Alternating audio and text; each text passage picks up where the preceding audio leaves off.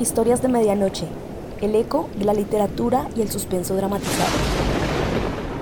Sean todas y todos bienvenidos al primer volumen de Historias de Medianoche, la colección de cuentos dramatizados que promete sacudirlos de la cama con una variedad de entretenimiento, educación y suspenso. Mi nombre es Dayan Cárdenas y en esta primera noche desentrañando la literatura universal, les traigo un maravilloso cuento de Edgar Allan Poe Publicado en 1843 y considerado uno de los más espeluznantes en la historia de la literatura, a continuación, El gato negro. Advertencia. La siguiente es una adaptación dramatizada. Los hechos no son contados como en la historia original.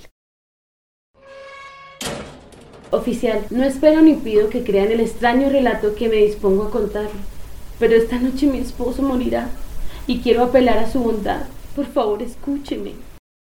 Se puede justificar un crimen tan atroz.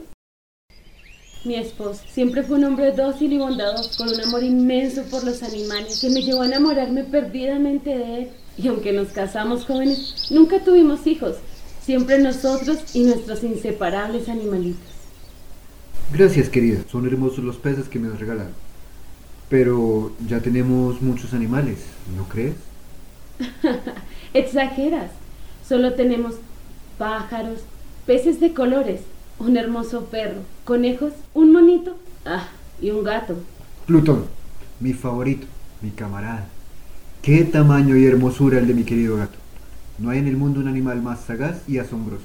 Y qué hermoso su pelaje, completamente negro. Debo confesar que muy en el fondo le temo. Para mí que todos los gatos negros son brujas metamorfoseadas. Esos son puras supersticiones, mujer. Además, yo soy el único que lo alimenta, se preocupa por él. Plutón siempre está atrás de mí. Aunque con el tiempo mi amado ha cambiado su carácter. Confieso que se ha vuelto melancólico, irritable e indiferente hacia los demás. Pero él es un buen hombre. ¿Cómo pudo hacerle eso a su mujer? No, no lo juzgue. Aunque él llegó a lastimarme en algunas ocasiones e incluso maltrató a nuestros animales. Nunca fue su culpa. Fue ese maldito demonio que se apoderó de su voluntad. Oye, ¿a dónde vas? Malagradecido. ¿Por qué oyes de mí? Plutón, voy a encontrarte, desgraciado. Así que estás. ¡Ah! ¿Cómo te atreves a morderme?